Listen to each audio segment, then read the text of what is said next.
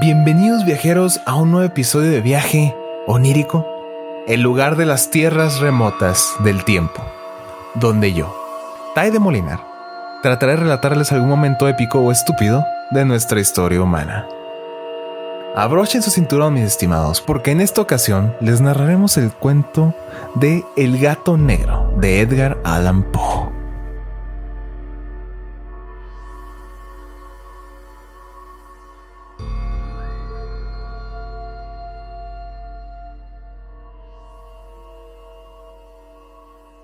No espero ni pido que alguien crea en el extraño, aunque simple relato que me dispongo a escribir. Loco estaría si lo esperara. Cuando mis sentidos rechazan su propia evidencia, pero no estoy loco y sé muy bien que esto no es un sueño. Mañana voy a morir y quisiera aliviar hoy mi alma.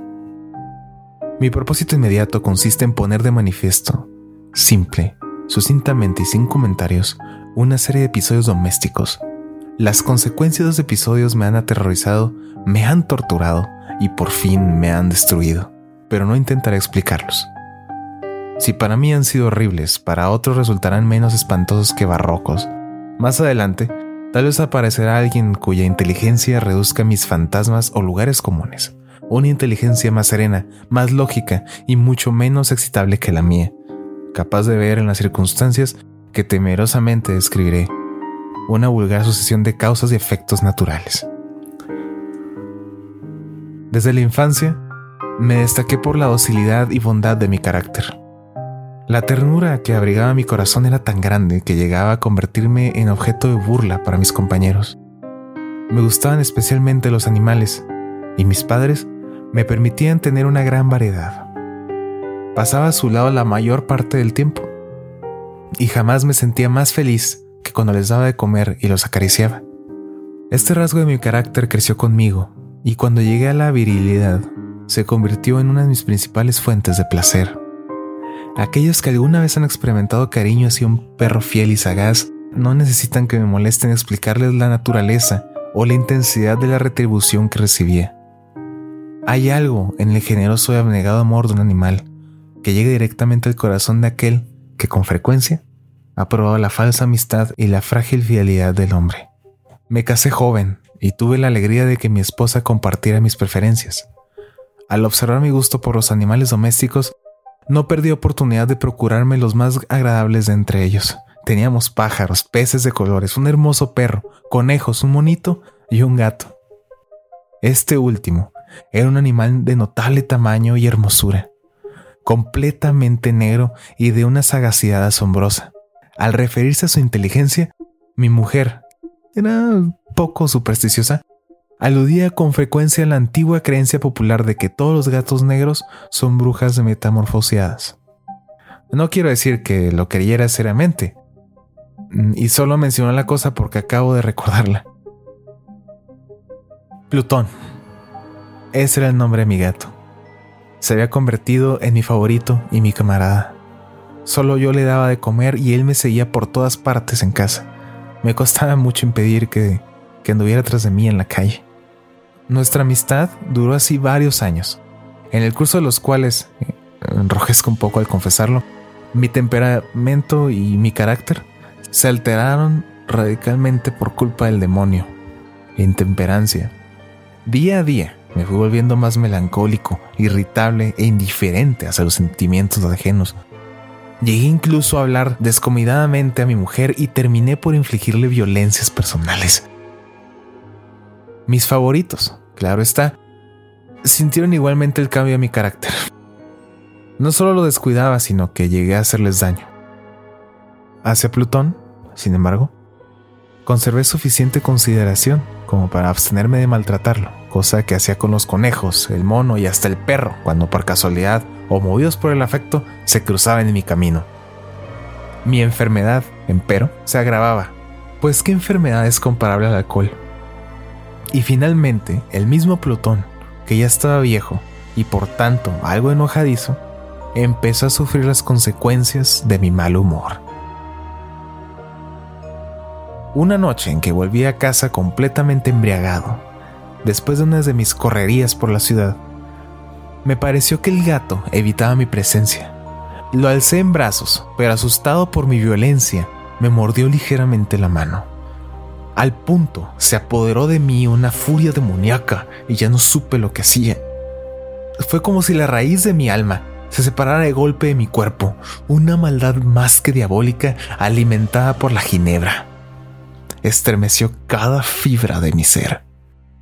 Sacando del bolsillo del chaleco un cortaplumas, lo abrí mientras sujetaba al pobre animal por el pescuezo y deliberadamente le hice saltar un ojo. Enrojezco, me abrazo. Tiemblo mientras escribo tan condenable atrocidad. Cuando la razón retornó con la mañana, cuando hube disipado en el sueño los vapores de la orgía nocturna, sentí que el horror se mezclaba con el remordimiento ante el crimen cometido, pero mi sentimiento era débil y ambiguo. No alcanzaba a interesar al alma. Una vez más me hundí en los excesos y muy pronto ahogué en el vino los recuerdos de lo sucedido. El gato, entre tanto, mejoraba poco a poco. Cierto que la órbita donde le faltaba el ojo presentaba un horrible aspecto, pero el animal no parecía sufrir ya. Paseaba como de costumbre por la casa, aunque como es de imaginar, huía aterrorizado al verme. Me quedaba aún bastante de mi antigua manera de ser para sentirme agraviado por la evidente antipatía de un animal que alguna vez me había querido tanto. Pero ese sentimiento no tardó en ceder paso a la irritación. Y entonces, para mi caída final e irrevocable, se presentó el espíritu de la perversidad. La filosofía no tiene en cuenta este espíritu, y sin embargo, Tan seguro estoy de que mi alma existe como de que la perversidad es uno de los impulsos primordiales del corazón humano. Una de las facultades primarias, indivisibles, uno de los sentimientos que dirigen el carácter del hombre. ¿Quién nos ha sorprendido a sí mismo cien veces en momentos en que cometió una acción tonta o malvada por la simple razón de que no debía cometerla? No hay en nosotros una tendencia permanente que enfrenta descaradamente al buen sentido, una tendencia a transgredir lo que constituye la ley por el solo hecho de serlo. Este espíritu de perversidad se presentó, como he dicho, en mi caída final. Y el insondable anhelo que tenía mi alma de dejarse a sí misma, de violentar su propia naturaleza, de hacer mal por el mal mismo, me incitó a continuar. Y finalmente a consumar el suplicio que había infligido a la inocente bestia. Una mañana, obrando a sangre fría, le pasé un lazo por el pescuezo y lo ahorqué en la rama de un árbol. Lo ahorqué mientras las lágrimas manaban de mis ojos y el más amargo remordimiento me apretaba el corazón. Lo ahorqué porque recordaba que me había querido y porque estaba seguro de que no había dado motivo para matarlo. Lo ahorqué porque sabía que al hacerlo cometió un pecado, un pecado mortal que comprometería mi alma hasta llevarla, si ello fuera posible, más allá del alcance de la infinita misericordia del Dios más misericordioso y más terrible. La noche de aquel mismo día en que cometí tan cruel acción, me despertaron gritos de ¡Incendio! Las cortinas de mi cama eran una llama viva y toda la casa estaba ardiendo. Todo quedó destruido. Mis bienes terrenales se perdieron y desde ese momento tuve que reasignarme a la desesperanza. No incurriré en la debilidad de establecer una relación de causa y efecto entre el desastre y mi criminal acción, pero estoy detallando una cadena de hechos y no quiero dejar ningún eslabón incompleto. Al día siguiente del incendio, acudí a visitar las ruinas. Salvo una, las paredes se habían desplomado. La que quedaba en pie era un tabique divisorio de poco espesor, situado en el centro de la casa y contra el cual se apoyaba antes la cabecera de mi lecho. El enlucido había quedado, a salvo de la acción del fuego, cosa que atribuía a su reciente aplicación. Una densa muchedumbre habiese reunido frente a la pared y varias personas parecían examinar parte de la misma con gran atención y detalle. las palabras qué extraño, qué curioso y otras similaridades excitaron mi curiosidad. Al aproximarme, vi que en la blanca superficie, grabada bajo un bajo relieve, aparecía la imagen de un gigantesco gato. El contorno tenía una nitidez verdaderamente maravillosa. Había una soga alrededor del pescuezo del animal. Al descubrir esta aparición, me sentí dominado por el asombro y el terror. Pero la reflexión vino luego en mi ayuda. Recordé que había ahorcado al gato en un jardín contiguo a la casa. Al producirse la alarma de incendio, la multitud había invadido inmediatamente el jardín. Alguien debió de cortar la soga y tirar al gato en mi habitación por la ventana. Sin duda, había tratado de despertarme de esa forma. Probablemente la caída de las paredes comprimió a la víctima de mi crueldad contra el elucido recién aplicado, cuya cal, junto con la acción de las llamas y el amoníaco del cadáver, produjo la imagen que acaba de ver. Lógico. Si bien, en esta forma quedó satisfecha mi razón, lo ocurrido impresionó profundamente mi imaginación. Durante muchos meses no pude librarme del fantasma del gato y en todo ese tiempo dominó mi espíritu un consentimiento informe que desaparecía, sin serlo, al remordimiento. Llegué al punto de lamentar la pérdida del animal y buscar en viles santos que habitualmente frecuentaba algún otro de la misma especie y apareciera que pudiera ocupar su lugar. Una noche en que, borracho a medias, me hallaba en una taberna más que infame, reclamó mi atención algo negro posado sobre uno de los enormes toneles de Ginebra que constituían el principal moblaje del lugar. Durante algunos minutos había estado mirando dicho tonel y me sorprendió no haber advertido ante la presencia de la mancha negra en lo alto. Me aproximé y la toqué con la mano. Era un gato negro muy grande, tan grande como Plutón, absolutamente igual a este salvo un detalle. Plutón no tenía el menor pelo blanco en el cuerpo, mientras este gato mostraba una vasta, aunque indefinida mancha blanca que le cubría casi todo el pecho. Al sentirse acariciado se enderezó prontamente, ronroneando con fuerza. Se frotó contra mi mano y pareció encantado de mis atenciones. Acababa, pues, de encontrar el animal que precisamente andaba buscando. De inmediato, propuse su compra al tabernero, pero me contestó que el animal no era suyo y que jamás lo había visto antes ni sabía de él.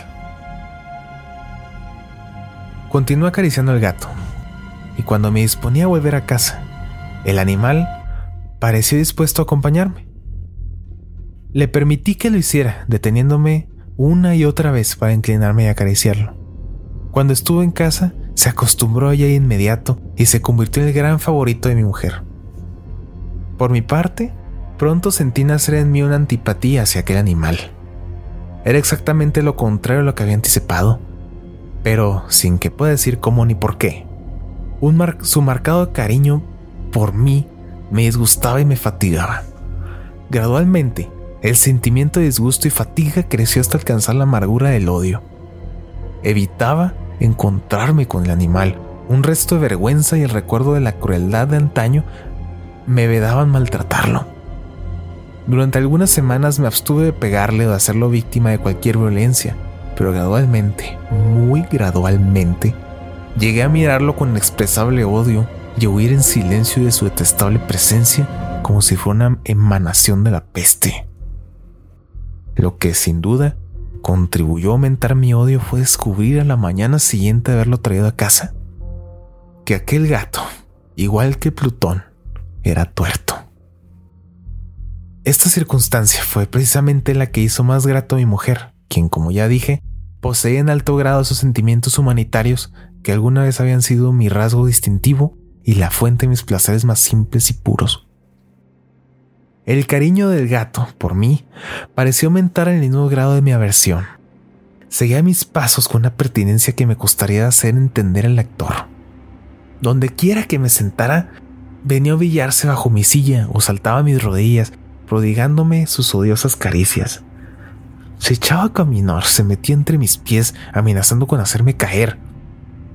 O bien clavaba sus largas y afiladas uñas en mis ropas, para poder trepar hasta mi pecho. En esos momentos, aunque ansiaba aniquilarlo de un solo golpe, me sentía paralizado por el recuerdo de mi primer crimen. Sobre todo, quiero confesarlo ahora mismo, por el espantoso temor al animal. Aquel temor no era precisamente miedo de un mal físico, y sin embargo, me sería imposible definirlo de otra manera.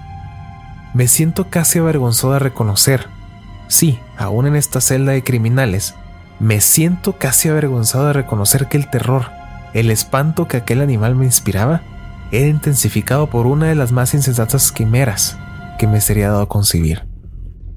Más de una vez mi mujer me había llamado la atención sobre la forma de la mancha blanca de la cual ya les he hablado, y que constituía la única diferencia entre el extraño animal y el Plutón que yo había matado.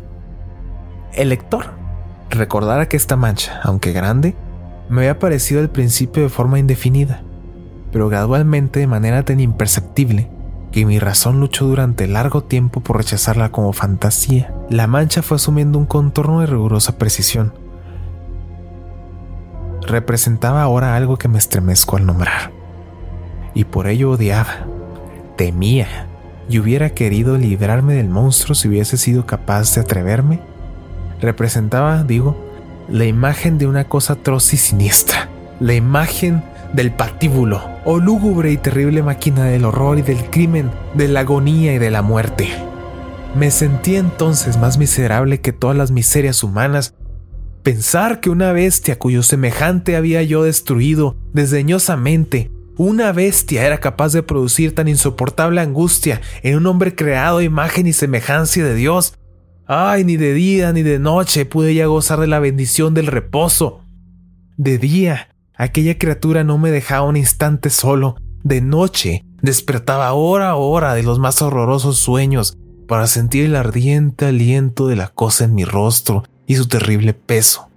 Pesadilla encarnada de lo que no me era posible desprenderme, apoyado eternamente sobre mi corazón. Bajo el agobio de tormentos semejantes, sucumbió en mí lo poco que me quedaba de bueno. Solo los malos pensamientos disfrutaban ya de mi intimidad. Los más tenebrosos, los más perversos pensamientos. La melancolía habitual de mi humor creció hasta convertirse en aborrecimiento de todo lo que me rodeaba y de la entera humanidad y mi pobre mujer, que de nada se quejaba, llegó a ser la habitual y paciente víctima de los repentinos y frecuentes arrebatos de ciega cólera que a mí me abandonaba. Cierto día, para cumplir una tarea doméstica, me acompañó al sótano de la vieja casa, donde nuestra pobreza nos obligaba a vivir. El gato me siguió mientras bajaba la empinada escalera y estuvo a punto de tirarme cabeza abajo, lo cual me exasperó hasta la locura. Alzando un hacha y olvidando en mi rabia los temores que hasta entonces habían detenido mi mano, descargué un golpe que hubiera matado instantáneamente al animal de haberlo alcanzado. Pero la mano de mi mujer detuvo su trayectoria. Entonces, llevado por su intervención a una rabia más cremoniaca, me zafé de su brazo y le hundí el hacha en la cabeza. Sin un solo quejido, cayó muerta a mis pies.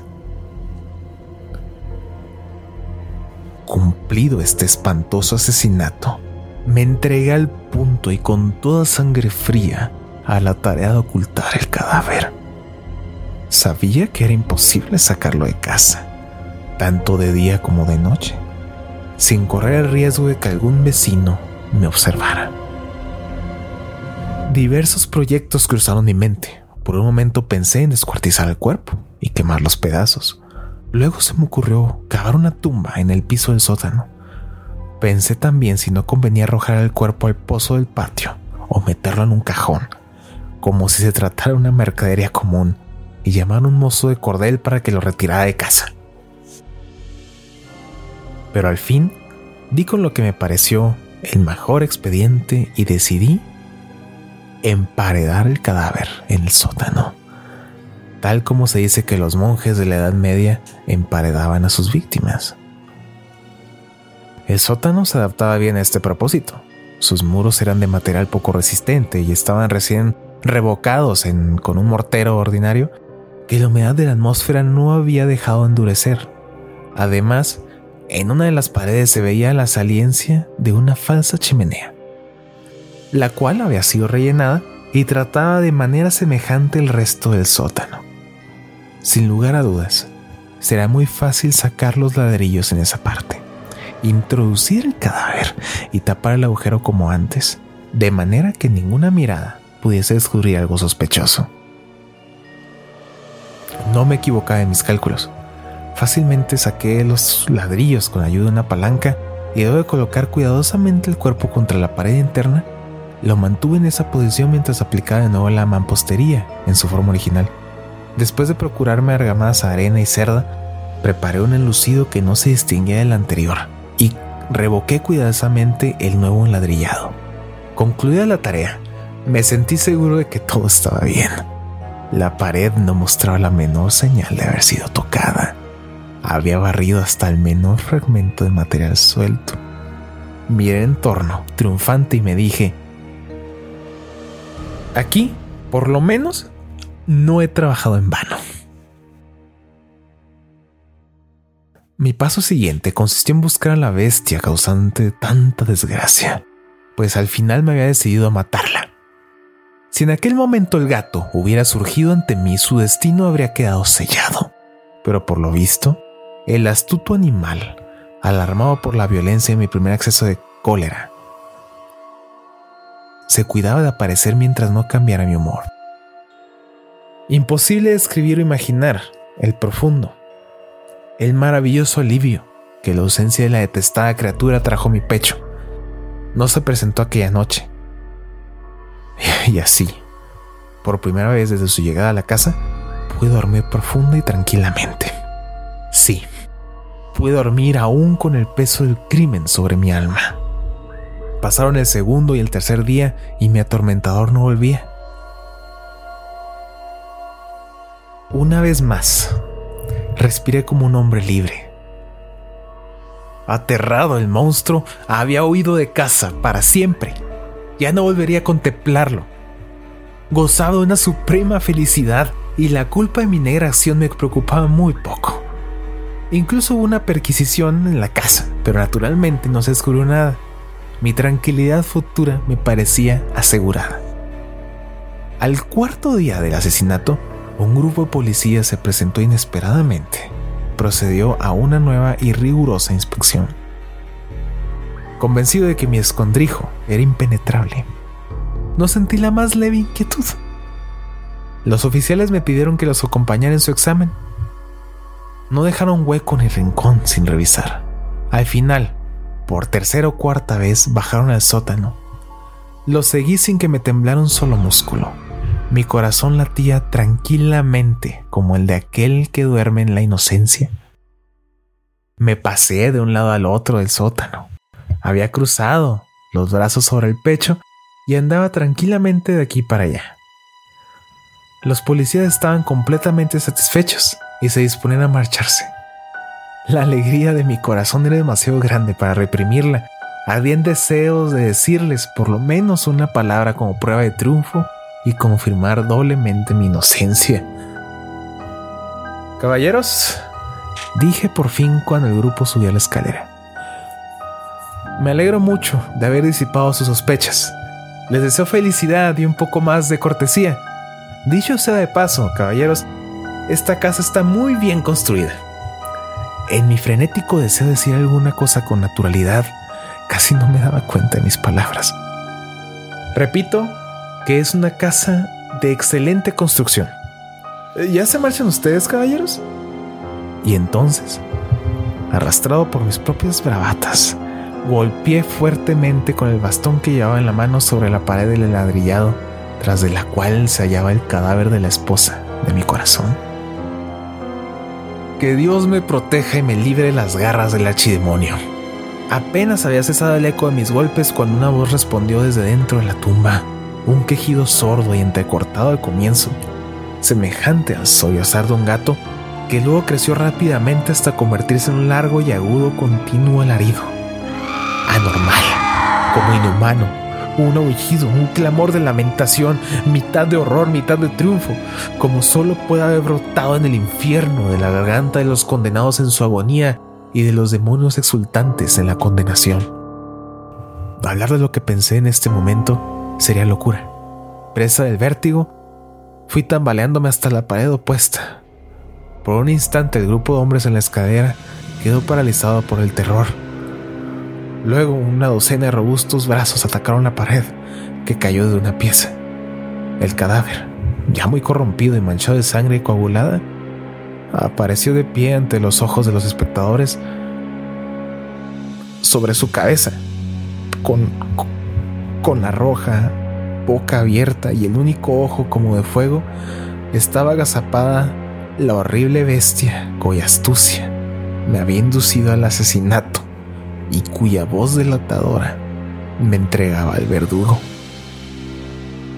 Había emparedado al monstruo en la tumba